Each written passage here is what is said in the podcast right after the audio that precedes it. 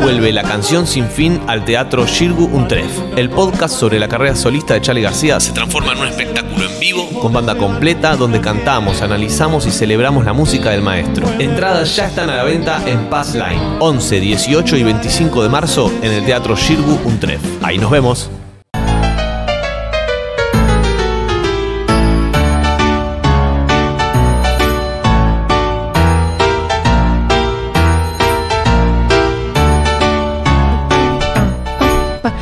Eh, estamos con Aldana Contreras, vamos a hablar de feminismo y maternidad y te quiero arrancar con esto. A ver. Este verano se conoció la noticia de que Malena Pichot iba a ser mamá Sí, y hubo una reacción que yo no llegué a comprender. Yo o- la vi, la analicé. O en algún lugar. eh, ¿Qué linda mochila esta es tuya? ¿Sí? Ah, después me pasas el dato. Em, pero que había mucha gente diciendo, pero ¿cómo? No sé dónde hicieron la lectura de que Malena Pichot, por ser Malena Pichot, por tener el discurso feminista, tal vez medio punk si querés, Ajá. pero ni tanto, porque qué sé yo, eh, no podía ser mamá. Sí, hermoso. Y había muchas chicas diciendo, eh, ahora no sé qué pensar, estoy confundida. Gente confundida. Y yo, o sea, me confunde esa confusión. Puedo hacer una lectura, pero la verdad que me pareció un poco, no sé, por ahí está Miru en la mesa también eh, en representación de su generación entera. Me encanta. Hola, me Miru. encanta. Está ce- no, está cerrado su micrófono, Dieguito. ¿Ahora sí? ¿Sí? No, ¿quieres No. sentarte acá? Ahí sí, ahí sí, ahí sí. Hola. Hola, hola, hola. Ahora sí. Ay, Estamos. sí. Bueno, sí, hola. Soy de la generación que quedé choqueada con Ah. Malena Pichot. Pero maravilloso. Pero ¿por contanos, a las que no entendemos. Explícanos. Eh, pero ¿por qué choqueó el de Malena y no el mío, Miru? Creo que Malena había dicho Ajá. más Sí. públicamente que no iba a tener hijos. O eso tengo el recuerdo no, yo. Te juro que se, ar- se inventaron la historia en la cabeza. Bueno, puede ser. Se inventaron esa historia en la cabeza. Puede ser, pero en la noticia llegó a mi grupo de WhatsApp como un griterío Sí. virtual de todas las personas Sí. que están ahí Ajá. diciendo no puede ser. Creo que la confusión fue más como, claro, las feministas, o sea, militábamos como por esa independencia Sí. De, de, che, se puede tranquilamente no ser No una ser, persona ¿no? grande y Sí. canchera y no tener hijos y, y está perfecto. Y bueno, fue como, ah, entonces no está tan mal, se puede. Quizás fue como rememorar algunas, o sea, decir, bueno, ok. No sé, rememorar como, bueno, puedo hacerlo. O sea, puedo Sí. hacerlo y soy feminista Pero igual. como si hubiese sido casi un mandato feminista no ser mamá. Tal cual. No la libertad de serlo o no serlo, sino no serlo. Claro, puede Pero ser. es que ahí está el error. Es que para mí hay algo. Porque que- en realidad lo que militamos es la libertad de elegir. Exactamente, para mí se arrastra como cierta confusión de que fue muy necesario a lo largo de la historia, en todas las olas de feminismo, Sí. que, que, que hubiera, perdón, per- personas que dijeran, che, yo no sé si quiero gestar, che, pará, Sí. planteémonos esto, el destino de toda persona con útero no es gestar y tal, con algo antinatalista y niñofóbico y los niños son lo peor y maternar te convierte en una persona que le dio la mano al patriarcado. Sí. ¿No? Digo, para mí ese es el problema, esa confusión de pensar que la institución maternidad con la que nos peleamos todos y todas las que estamos dentro de los feminismos Sí. eh, es lo mismo que la experiencia o las ganas de Sí. ejercer la maternidad. Claro. Son dos cosas distintas, Evidentemente. ¿no? Una cosa es pelearse con la maternidad como destino ineludible. Exacto. Y otra cosa es pelearse con la maternidad, punto. Porque además, tal cual, quienes decíamos, che, queremos que el aborto sea legal, seguro y gratuito, aún teniendo hijes o queriendo tener hijes, entendíamos que podíamos ser parte de esa lucha porque era importante para todo el feminismo. Ah, Y, y digo, ¿por qué hay algo ahí tan de desde el otro lado no se puede? ¿Por qué siendo feminista no podrías querer tener hijos?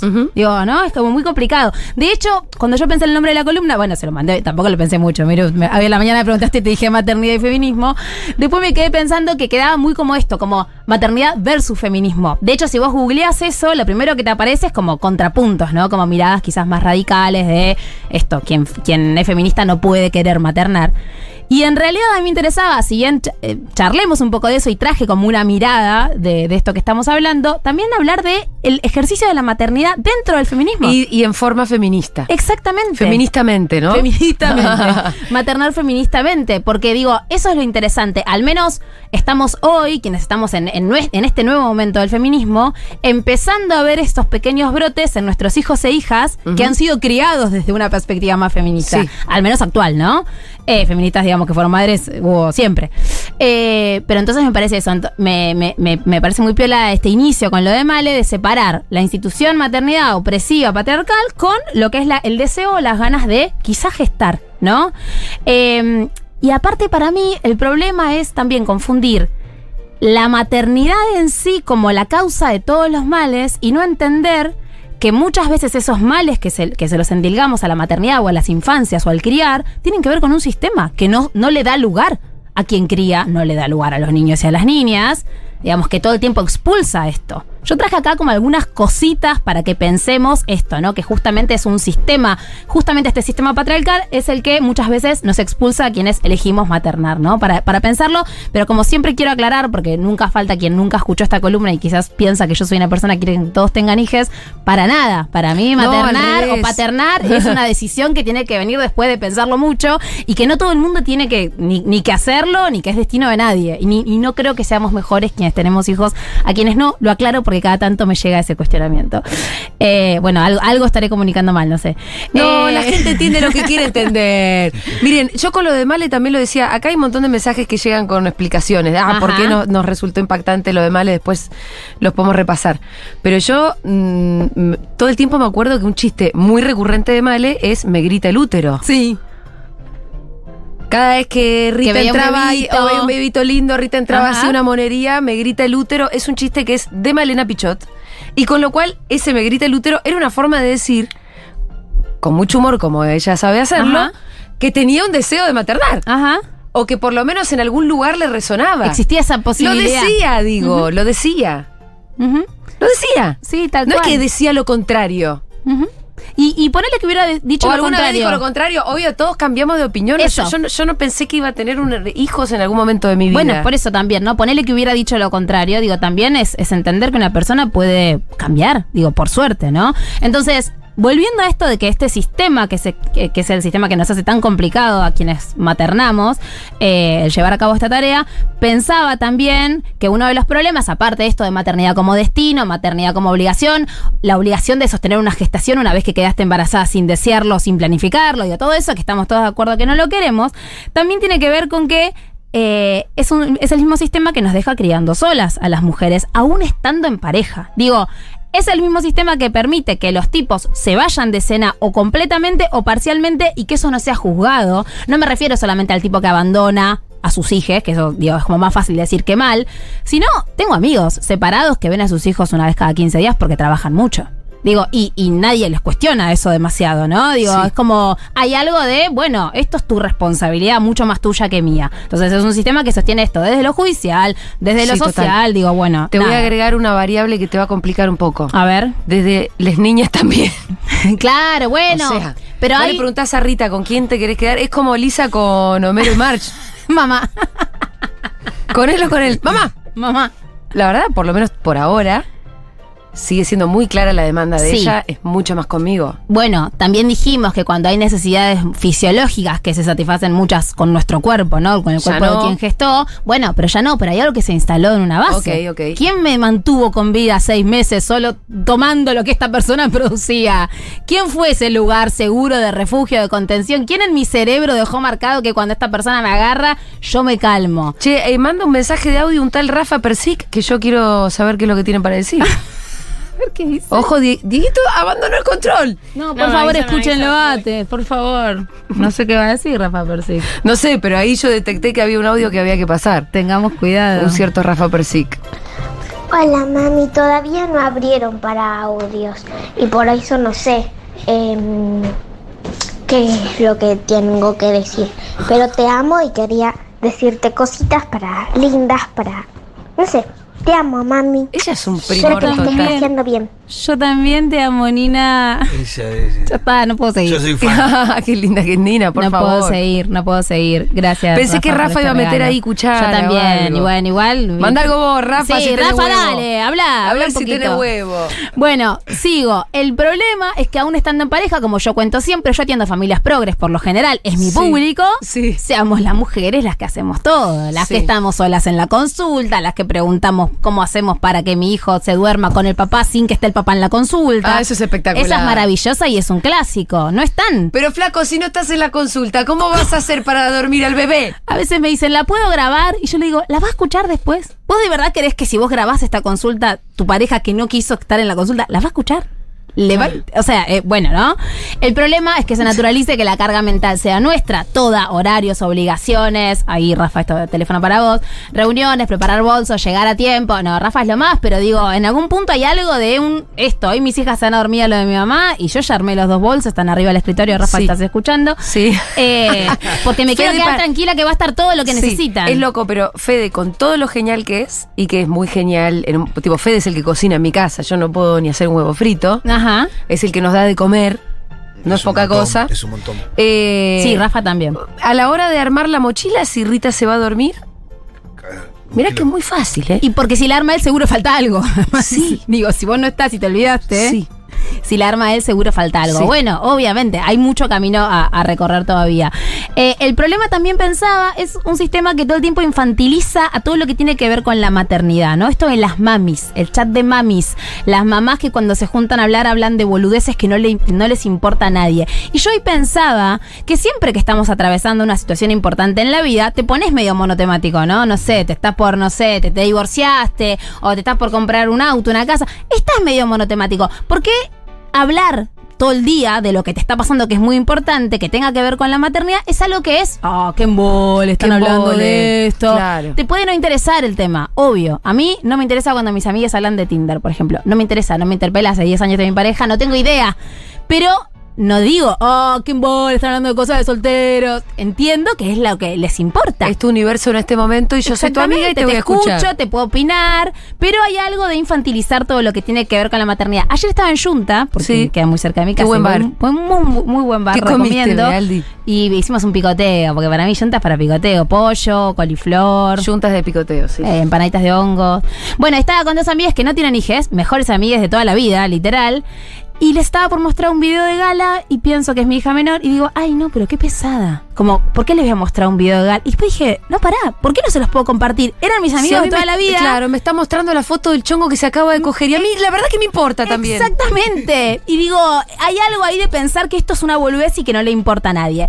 Entonces, dicho esto de por qué para mí es voy a usar una palabra a propósito, estéril la discusión de feminismo versus maternidad. Nada, son dos cosas diferentes. Digo que eh, la institución, como decíamos antes, de la práctica del maternaje y que el feminismo debiera de abrazar esta bandera que, eh, nada, tiene que ver con las circunstancias que viven a diario muchas personas que somos feministas. Saliendo de ahí, quiero decir algunas cositas, algunas viñetas, algunas autorreferenciales, otras de amigas, en donde yo pude encontrar una conexión muy concreta entre el feminismo y mi experiencia materna o la de mis amigas. Si les parece, vamos por ahí, cortito.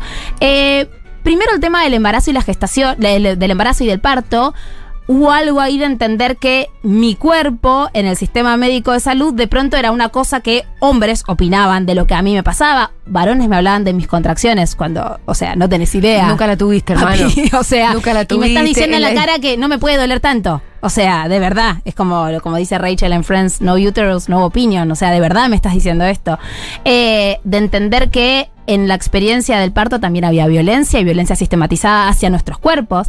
Para mí también fue un acercamiento al feminismo, mi experiencia materna, la Porque lactancia. además, eh, Aldi, vos Sí. con la primera sí. tuviste una experiencia muy distinta que con la segunda. Recontra. Y en el medio lo que te pasó fue información que te llega a través de un acercamiento más feminista a la cuestión de la maternidad. Una información y una formación que yo Sí. decido Mm. eh, empezar, yo en mi vida anterior, como digo antes, era directora de teatro, decido empezar porque me doy cuenta que estábamos muy solas y que yo necesitaba formarme para acompañar a otras personas en estos caminos. Digo, también es eso, tal cual. eh, una, un deseo de, che, para, seamos red, que es algo muy femi- Sí. de- del feminismo, ¿no? Eh, decía también de la lactancia, que obviamente estoy hablando de mi experiencia, no para mí no somos más feministas quienes damos la teta, pero sí tuvo que ver algo de hacerme cargo de que mi cuerpo estaba bueno. Para mí, eso fue una, algo que me trajo la lactancia. Ah, mirá, puedo mantener con vida a una persona con la leche que produce la teta. Digo, puedo hacer algo con esto sin que sea solamente ver qué escote me pongo para ver cómo se ve. Que no está mal, también me gusta usar escote, digo, pero hubo algo ahí de apropiarme de, de- de esta capacidad de mi cuerpo que yo tenía como bastante como ahí ignorada. También la imagen corporal. esto de repensar cómo me miro a mí misma, porque tengo hijas que me miran mirarme al espejo, ¿no? Y que me miran todo el tiempo cómo yo hablo o, cómo me refiero, digamos, a partes de mi cuerpo. Me hizo darme cuenta de la necesidad, como decía hace un rato, de hacer red con otras mujeres, con otras personas que están viviendo la misma experiencia, porque hay algo de eso que te da esta trama, que te sostiene que no es que no te la pueda dar una amiga sin hijes, pero que es distinta, que necesitas como de pares que estén en la misma, ¿sí? A, a mí, digamos, como puedo encontrar muchas cosas en donde el feminismo aparece en mi experiencia materna, como vos decís, re diferente en la de Nina con la de Gala, que pasaron seis años entre una y otra, eh, pero sí que, que está ahí muy presente. Y después puedo empezar a ver cosas en mi hija, sobre todo en la mayor, que hablan de esto, de estos pequeños brotes. Digo algunos, porque no sé si hay mensajes y demás. Hay millones de Bueno, mensajes. digo algunos cortitos. Nina, cuando habla de su futuro, dice, si algún día tengo hijes, o sea, si algún día, yo nunca me, me planteé la posibilidad de no tener. O sea, yo, si- cuando tenga hijos. Y O sea, ya Nina lo entiende como algo que puede pasar si o no. algún día tengo hijes. Hoy subí un video de gala de hace un año que tenía 20 meses diciendo eh, mis tetas privadas. Digo, mis hijas crecen sabiendo que su cuerpo es suyo, que les pertenece. Eh, hoy mi hermana me hizo acordar que Nina cuando tenía tres años un día dijo, es el día del niño, el día de la niña ¿cuándo es? Tres años tenía y se dio cuenta de que esa palabra la excluía. Bueno, Sí. miles puedo traer, pero Sí. me interesa escuchar. Rita no usa la E, pero sí cuando me dice hoy fuimos los niños y las niñas, o los nenes y nenas a tal lado. Hermoso. Sí. eh, y el otro día me preguntó, ¿yo voy a ser mamá? Le dije, si vos querés. Si vos querés. Ah. Hermoso. Hay un montón de mensajes, sobre todo está em, la discusión de por qué generó tanta sorpresa que A Malena ¿qué Pichot ah, vaya Hola. a ser madre. Asegurales, me encanta que estén tocando este tema porque fue tema de discusión con mis amigas durante semanas. A nosotras un poco lo que nos pasó es que somos de la generación de la loca de mierda, eh, nos cri- criamos con ella y nos criamos con el versito de no traigan más hijos al mundo que se apaga el sol. Entonces creo que tuvo que ver con eso, con un shock de, ah, cla- claro, ella puede te- tener hijos tranquilamente, eh, ¿por qué no? ¿No? Acá nos dicen, por ejemplo, hola, la confusión es porque Malena había dicho muchas veces que no iba a tener un hijo. O eso es lo que se podía interpretar. Bueno, ¿Lo hay que ver. Y representaba más la idea de poder no ser madre siendo mujer. Bueno, claro que esa idea estaba representada, pero a mí, yo fui a la fuente directa. Ay, me encanta. Y después le voy a decir lo que me acaba de contestar Malena Pichot. Malena se cansó de decir en furia que como una mina se somete a la maternidad con chistes obvio, pero lo hizo un montón, inclusive cuando Julia dijo que estaba preñada. Eh, mm, yo creo que les podría discutir todo esto. ¿eh? Mi lectura del momento actual no se ha puesto en duda la maternidad como parecía hace unos años, sino que se aplazó. Se sigue eligiendo, pero hemos ganado tiempo para hacer otras cosas. Es cierto que ya nos estamos embarazando más cerca de los 40. Sí, obvio. Y nuestras mamás, no nuestras abuelas, nuestras mamás, más cerca de los 20. De los 20 y pico, O sea, 15 de una años generación a otra, Sí, ya ganamos eh, casi 20 años, te Sí. diría.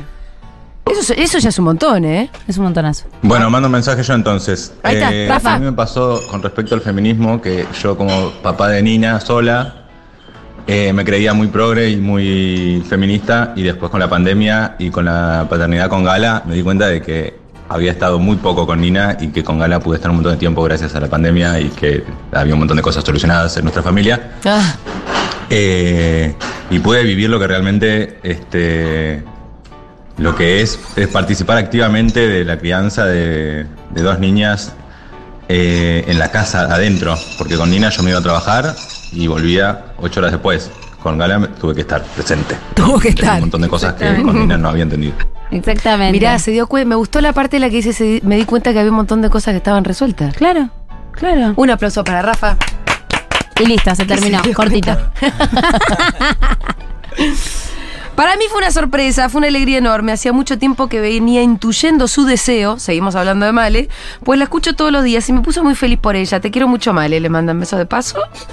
Acá dice, la gente que piensa que Malena venía diciendo que no quería ser mamá es gente que no la conoce o no la escucha. Y bueno, A la gente que escuchaba a diario Furia, Furia Bebé sí podía intuir, como me parecía a mí, que el chiste de me grita el útero, obviamente, escondía un deseo. sí. Y además también, Que porque podía de- después materializarse como no, digamos. ¿Por qué tenemos que ser tan blanco y negro? Digo, uno de los primeros mensajes decía, era el ejemplo de que podemos, puede seguirlo siendo, digo, porque sostiene desde su discurso que podés ser mujer y no querer tener hijos y también podés tenerlos. O sea, no, no entiendo eso.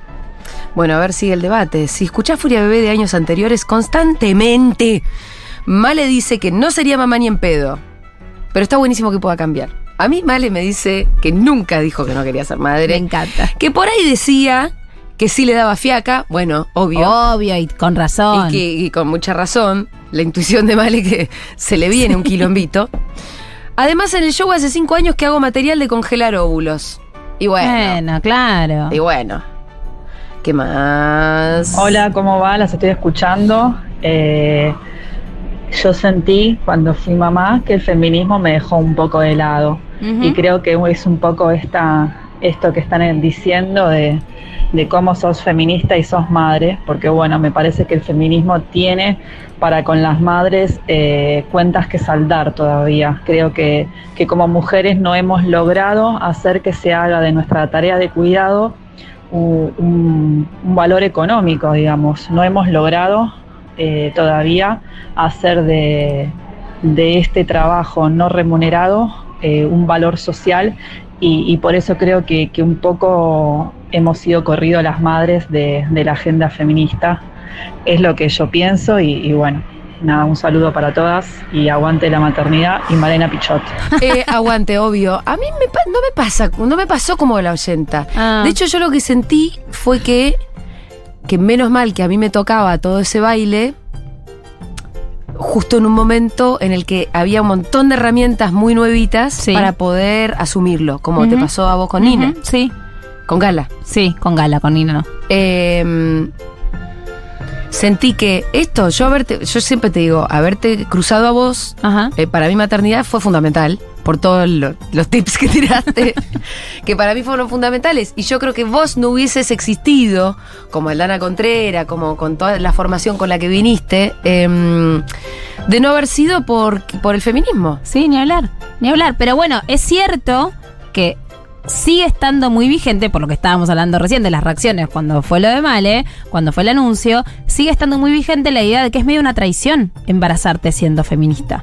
Hay algo ahí de vuelta, es una confusión muy, muy Pero compleja. yo creo para que es, mí. un- es una confusión, muchachas. Muy compleja. Es una confusión. Que no quiere decir que querramos que todas maternen, sino que hay algo del deseo. ¿Por qué podemos entender que podemos desear no maternar y también podemos desear maternar? Mira, lean mi mensaje, por favor. Bueno, acá estoy. A mí me impactó el embarazo de Male, pero a la vez me alentó mucho y pensé, si Male puede, tal vez en algún momento yo también pueda acercarme a la maternidad, aunque esté muy a la defensiva con el tema por encontrar tanta desigualdad en las crianzas.